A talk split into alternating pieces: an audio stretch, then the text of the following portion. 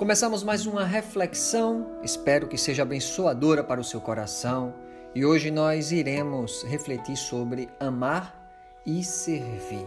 Eu começo com o texto do livro de Jonas, capítulo 3, dos versos de 3 a 5, que diz assim: Jonas obedeceu à palavra do Senhor e foi para Nínive. Era uma cidade muito grande, demorava-se três dias para percorrê-la. Jonas entrou na cidade e a percorreu durante um dia, proclamando: Daqui a 40 dias Nínive será destruída. Os ninivitas creram em Deus, proclamaram jejum e todos eles, do maior ao menor, vestiram-se de pano de saco. No verso 10 desse mesmo capítulo, nos diz o seguinte: Deus viu o que eles fizeram e como abandonaram seus maus caminhos. Então Deus se arrependeu e não os destruiu como tinha ameaçado.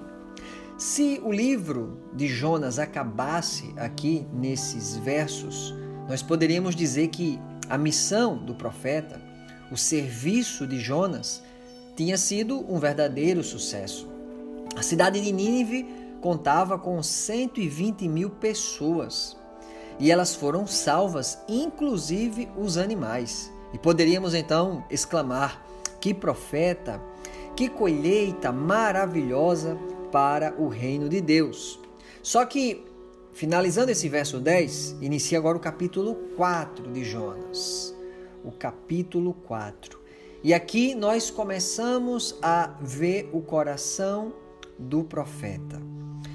O texto de Jeremias 18, verso 6, Deus diz ao seu povo assim: Não poderei eu fazer de vós como fez este oleiro, ó casa de Israel? Diz o Senhor: Eis que, como o barro na mão do oleiro, assim sois vós da minha mão, ó casa de Israel. A construção de um vaso é interessante porque em uma determinada parte da construção, o oleiro ele vai moldando o vaso com uma mão no exterior e com a outra mão no interior. Em Jonas, no capítulo 3, nós vemos o êxito da missão de Jonas, do serviço de Jonas. O exterior do vaso que foi moldado quando Jonas então ele foge para Tarsis e depois o, o grande peixe engole e o leva para Nínive, que era o local da sua missão, o local do serviço. Esse é o exterior da história, é o exterior do vaso.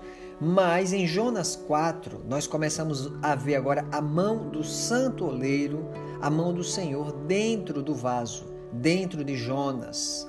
A Bíblia, ela começa a expor para nós o coração do profeta. E nós agora entramos no capítulo 4. Capítulo 4 de Jonas, a partir do versículo 1, nos diz o seguinte: Mas Jonas ficou profundamente descontente com isso e enfureceu-se.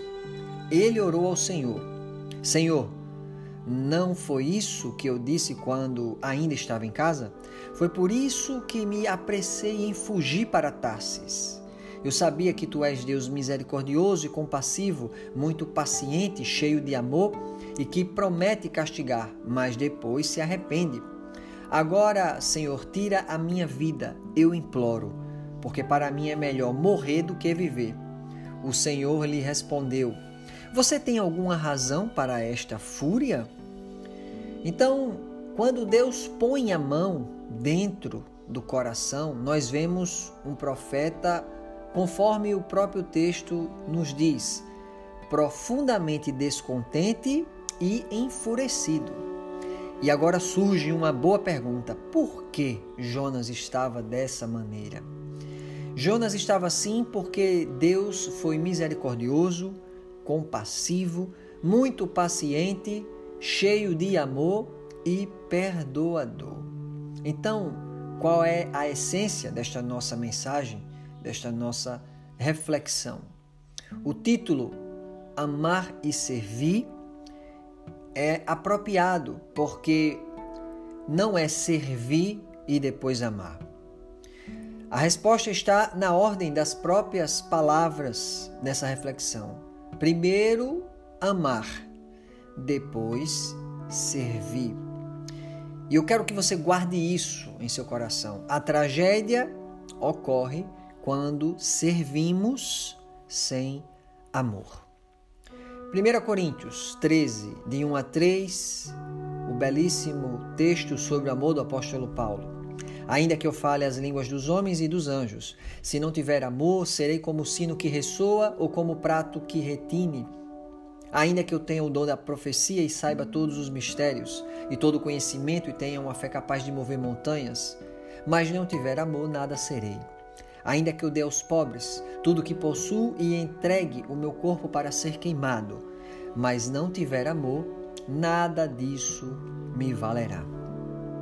Nós podemos enganar a quase todos com a beleza do nosso serviço, mas não conseguimos esconder de Deus a falta de amor. E essa reflexão a minha oração nesse momento é que o santo oleiro ele possa colocar a mão no meu coração e no seu coração. Só Deus vê o que ninguém vê. Só ele, o santo oleiro, chega onde ninguém chega.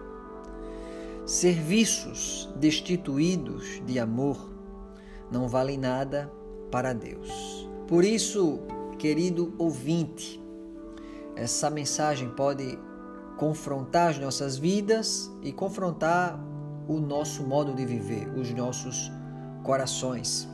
Continuando no capítulo 4 de Jonas, esse capítulo revelador sobre o interior do vaso, quando o santo oleiro coloca sua mão dentro de Jonas, nos diz o seguinte: Jonas saiu e sentou-se num lugar a leste da cidade. Ali construiu para si um abrigo, sentou-se à sua sombra, olha o que a Bíblia diz, e esperou para ver o que aconteceria com a cidade. Então o Senhor Deus fez crescer uma planta sobre Jonas, para dar sombra à sua cabeça e livrá-lo do calor, e Jonas ficou muito alegre. Mas na madrugada do dia seguinte, Deus mandou uma lagarta atacar a planta, de modo que ela secou. Ao nascer do sol, Deus trouxe um vento oriental muito quente, e o sol bateu na cabeça de Jonas, a ponto de que ele quase desmaiar. Com isso, ele desejou morrer e disse: Para mim seria melhor morrer do que viver. Mas Deus disse a Jonas: Você tem alguma razão para estar tão furioso por causa da planta? Respondeu ele: Sim, tenho, e estou furioso a ponto de querer morrer. Mas o Senhor lhe disse: você tem pena dessa planta, embora não a tenha podado nem a tenha feito crescer. Ela nasceu numa noite e numa noite morreu. Contudo, Nínive tem mais de 120 mil pessoas que não sabem nem distinguir a mão direita da esquerda, além de muitos rebanhos. Não deveria eu ter pena desta grande cidade? Então, querido ouvinte, Jonas saiu da cidade e ainda ficou observando sem acreditar que Deus teve misericórdia de Nínive. Nós sabemos que Jonas possuía muitos motivos para ver a destruição dos assírios, dos ninivitas. Afinal, eles destruíram o reino do norte. Eles eram um povo mau. Eles eram inimigos de Israel. Eles amarravam as pessoas nos cavalos e depois eles esfolavam essas pessoas, homens, mulheres, crianças, andando com as pessoas amarradas no deserto. Mas nesse caso, nós temos um Deus que está mostrando a Jonas que o maior inimigo do profeta era o seu próprio coração. Eu não sei se você entendeu isso, porque muitas vezes Pode acontecer comigo e com você, onde o nosso maior inimigo pode ser o nosso próprio coração. É por isso que em Jeremias 17, verso 9, as Escrituras nos diz: o coração é mais enganoso que qualquer outra coisa e sua doença é incurável. Quem é capaz de compreendê-lo? Deus usa algo simples para dar uma lição em Jonas. Uma lagarta ou um verme como dizem algumas traduções, uma planta, um vento e o sol. Jonas ficou desgostoso por algo que ele não criou, mas que lhe deu conforto. Deus questiona Jonas sobre a população de 120 mil pessoas e animais que foram criados por ele, por Deus. E Deus diz a Jonas: Jonas, será que eu não posso ter misericórdia desse povo que eu mesmo criei? Jonas, você é profeta. Jonas, olha para o teu coração. Jonas, belo trabalho de evangelismo. Belo trabalho foi essa pescaria, essa salvação, mas o teu coração, Jonas, está perdido. Jonas, 120 mil ninivitas se arrependeram, se quebrantaram. Só faltou uma pessoa se converter. Deus poderia dizer para ele: Você, meu filho, justamente o meu profeta. Deus falando para Jonas poderia continuar: Aplaudiram o vaso por fora, por grandes feitos e Deus poderia continuar, mas quando eu, o oleiro, coloquei a mão por dentro, percebi que precisava moldar o teu coração.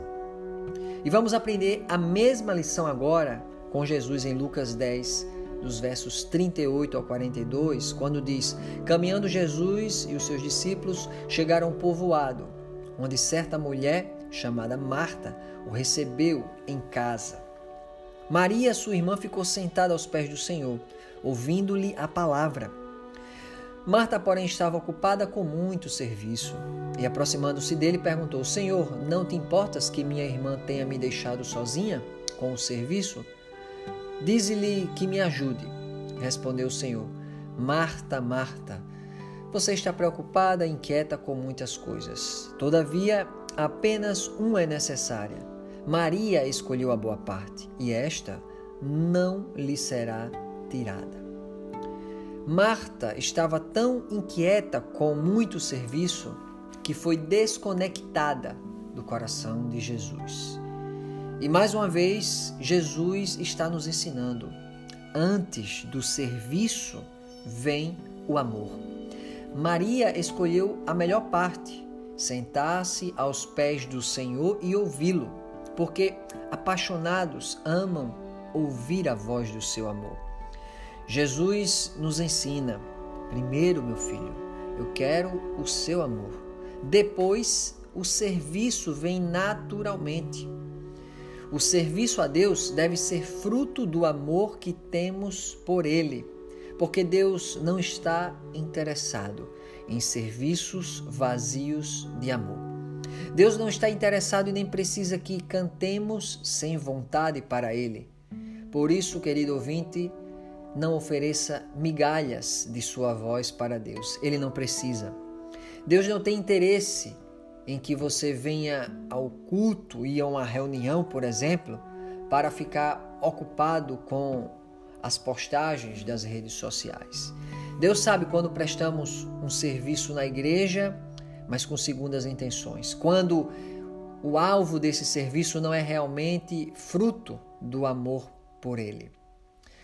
Às vezes percebemos as igrejas cheias de disputas por algum cargo, por pessoas que querem servir com o coração destituído de amor por Deus.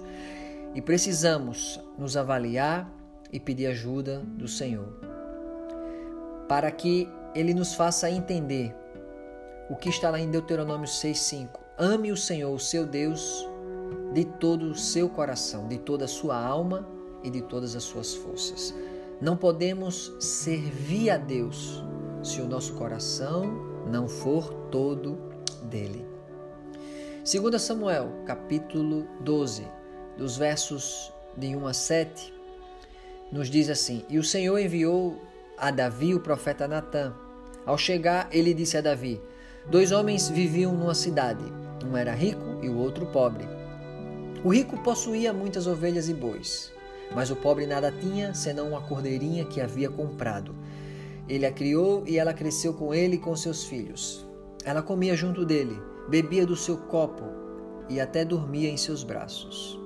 Era como uma filha para ele Certo dia, um viajante chegou à casa do rico e este não quis pegar uma de suas próprias ovelhas ou dos seus bois para preparar-lhe uma refeição. Em vez disso, preparou para o visitante a cordeira que pertencia ao pobre.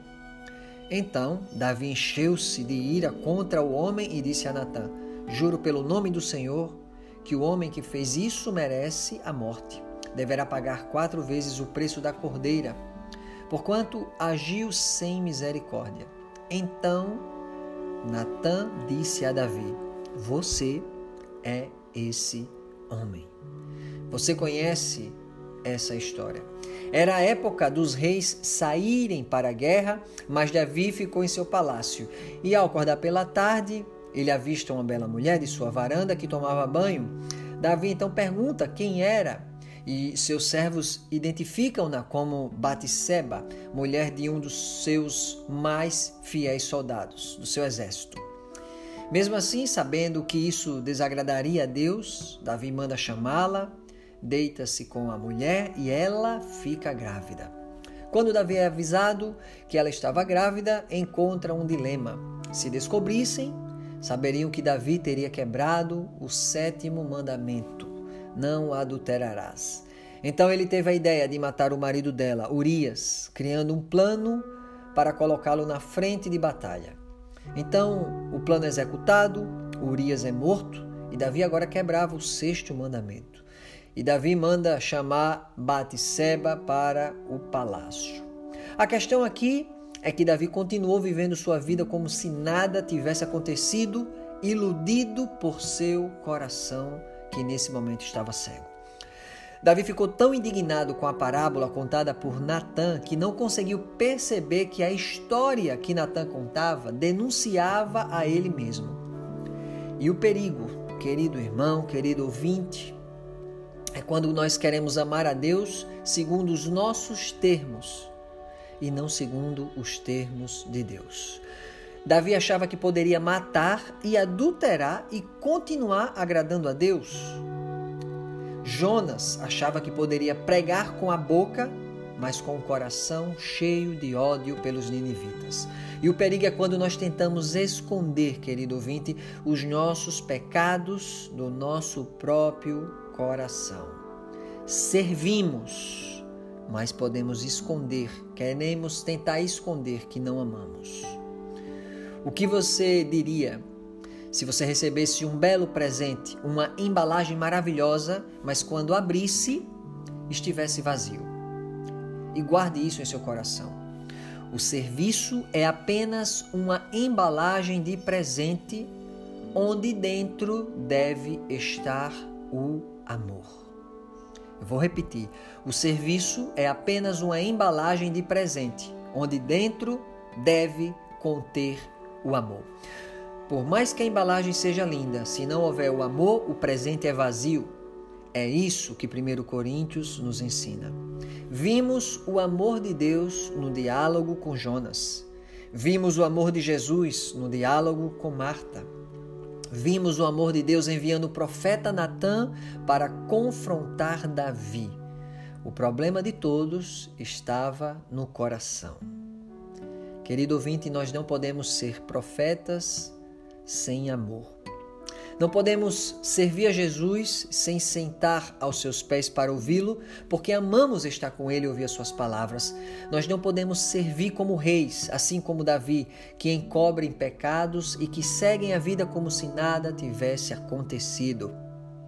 Por isso que quando focamos em servir sem amar, tragédias podem acontecer. Sabe por quê?